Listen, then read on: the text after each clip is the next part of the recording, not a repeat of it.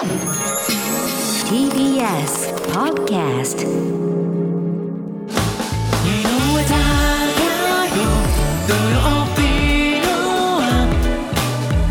ここからはあの国のあの話今日は毎日新聞アジア総局の石山エポ記者に話を伺っていきます石山さんはじめましてどうぞよろしくお願いいたしますよろしくお願いします。ありがとうございますよろしくお願いします。今日は現地石山さんに伝えていただくのがこちらです。ミシュランの星を獲得し続けるローカル食堂の絶品カニ入りオムレツ。番組側がバタバタなのがバレバレでしたね。今日からちょっとねこの一つお伝えいただくことを提示しようということでですので石山さんにはこのローカル食堂の絶品カニ入りオムレツ、これ興味が出たんですけど召し上がったことはある？石山さんははい、あの、実は私行った時はですね、ちょっと接待的なスタンスで行った ので、あその、かなりある程度の人数で行きまして、でもまあすごいサイズは大きいんですけども、まあちょっとその、接待的なまあ立ち位置もありまして、端の部分しか食べれなかったので、あの、カニが入ってなかったので、まあ、ちょっと正直、美味しさがあまりわからなかったんですけども、あの、一緒に行った方は本当にあの、喜んでいただいて、あの、美味しかったと言っていたので、あの、そういう感想があるということをお伝えしたいと思います。接待でもてなす側なのでそんな食べられなかったということですけど 接待で使えるくらいのものってことですねやっぱりこれはあの、すごくあの人気で有名なので、うん皆さんここ行ってみたいというリクエストがありまして、まあ、それに応えて行かせていただきました。ちなみに何ていうお店で何ていう商品なんですか？向こうで言うとえっと、j ファイというお店でです J フね、ァイはい。タイ料理のお店です。はあタイの、あの、店舗なんですね。はい。へえ。なんていう料理名なんですか？これは、うん。あ、これはですね、ちょっと私、あの、日本語でしかわからないです。カニ、カニの、カニオムレツです。へえカニオムレツね値段はおいくらですか？値段はですね、これすごくびっくりすると思うんですけど、日本円で5000円ぐらいしまして。でもあの、すごい、サイズとしては結構大きくて、日本で言うとそのロールケーキの1本分みたいなイメージのみんなでシェアして食べるシェアできるような感じなんですけど、中にすごい新鮮なカニがゴロゴロ入っていまして、食べたい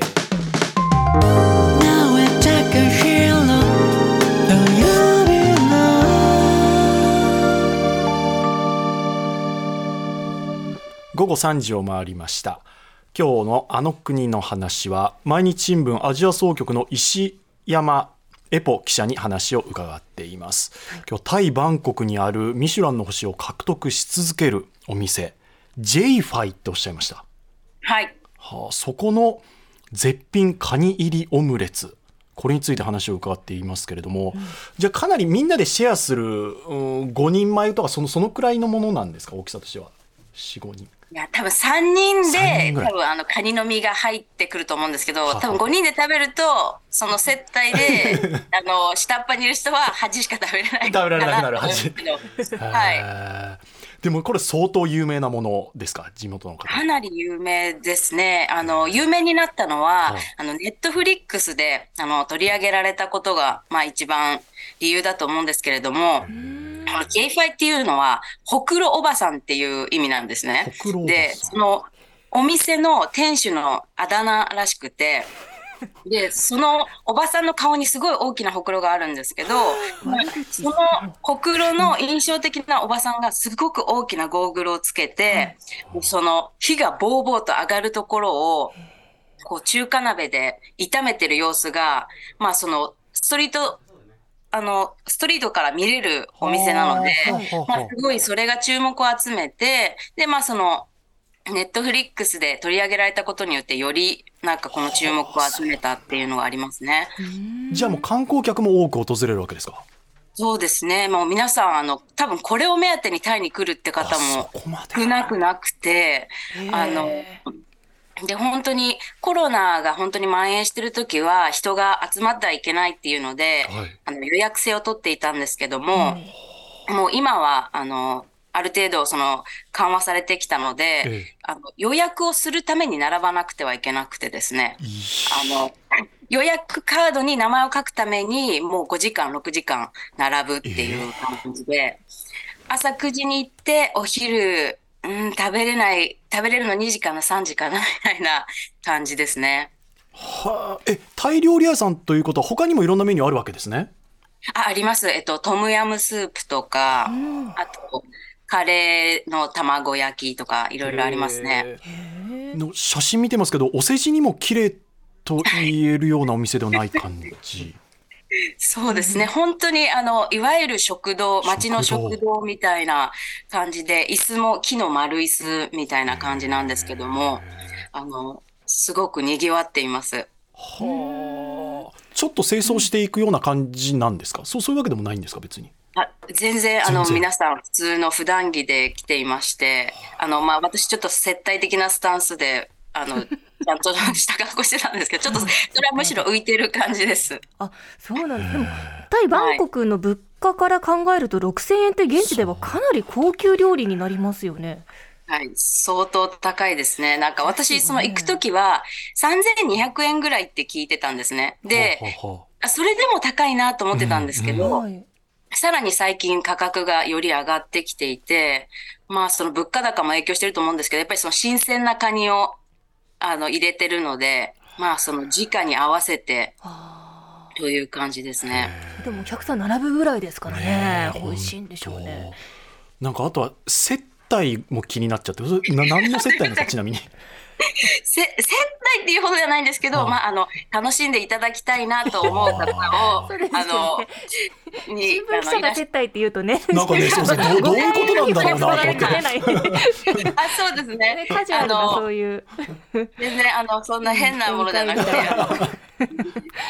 失礼しまああましたの。楽しんでいただきたいなという方が来て、来た時にちょっとお連れしたという感じですね。へあとえこれは別に歴史のあるお店なんですか、ま、昔からあったものが最近注目されたのか新しくできたものが注目されたのか。お店としては結構あの古くからあるああるんですけど、あの2018年からミシュランを連続で獲得していて、18年そこからもうすごく注目され続けてるという感じですね。え。ずっとこの女性先ほどおっしゃってたほくろのおばさんがやってるんですか、はい。あの、この方が唯一の調理人で、もう70歳を超えていらっしゃるんですけども、まあ、あの、この方がもうレシピを絶対に誰にも教えないと言ってるので、もうここに来なければ食べれないというのもありますし、まあもしこの方が、こ今後その年齢を重ねていってええ、このお店を閉じることになってしまったらっていうのもあって、まあ皆さん来ていて、最近はあの、中国のジャック・マーさんが来たっていうのがすごい話題になってジャましたッ。ク・マーさん？はい。大金持ちの億万長者の？はい。はい。はあやっぱりこのおばさんのあ言い方よくないねちょっとやっぱり あんまりいやこのオムレツを食べたいってことなんですか？食べたいということなんだと思います。あの、インスタグラムにも載ってました。あの、ジャック・マーさん来ましたっていう。へえ。えこの食堂でジャック・マーが食べてるんですか？個室とかもないし そうですね。あの、そのようです。うん。これ厨房で完全お一人でやってるんですか？そうです。あの、外からも見えるんですけど、ええあの一人でこの切り盛りしているという感じで、もう誰にもここには入らせないみたいな雰囲気がありますね。なんかいいな石山さんは普段はどういうものを食べてるんですか？私はですね、あの、いや、本当にローカルフード結構好きでですね、あの、近くに市場があるんですけど、はい。あの、市場でお弁当なども売ってるので、ええ。まあ、お昼ご飯を買いに行ったりします。タイって物価安いですよね。そうでもないんですか今ってもう。なんか、バンコクは、あの、結構国際都市なので、ああの、いろんな、あの、観光客も多いですし、結構そんな安いっていう感じではないんですけども、ええただ市場に行けばお弁当は本当に日本円で200円ぐらいで買えますあーいいすね。はい、あの、結構200円で美味しいものがたくさん買えると思います。最近なんかこれ食べて美味しかったなとか、うん。なんかタイで今流行してるとかあんま日本じゃ食べないものとかもしあれば日本では食べないもの。いや、でもやっぱり私、日本でも、あの、好きなパッタイとかを、パッタイいいっすねこっちでも食べるんですけど、はいあの、本当に、やっぱりお店によって全然味が違いますし、そうなんだ。はい。あの、私は結構、その会社の近くにある市場が一番好きなんですけど、えここは結構美味しいなと思ってえいて、へえはい。じゃあやっぱりそのさっきおっしゃってた j ファイっていうところとかでもあの味付けが違ったりするわけですか？同じものでも。あ、そうですね。あの、トムヤムくんって、トムヤムくんってその、トムっていうのが煮る、ヤムが混ぜる、くんはエビなんですけど、ほうほうほうあの、そういうスープで、多分日本でもトムヤムくんって結構有名だと思うんですけど、はい。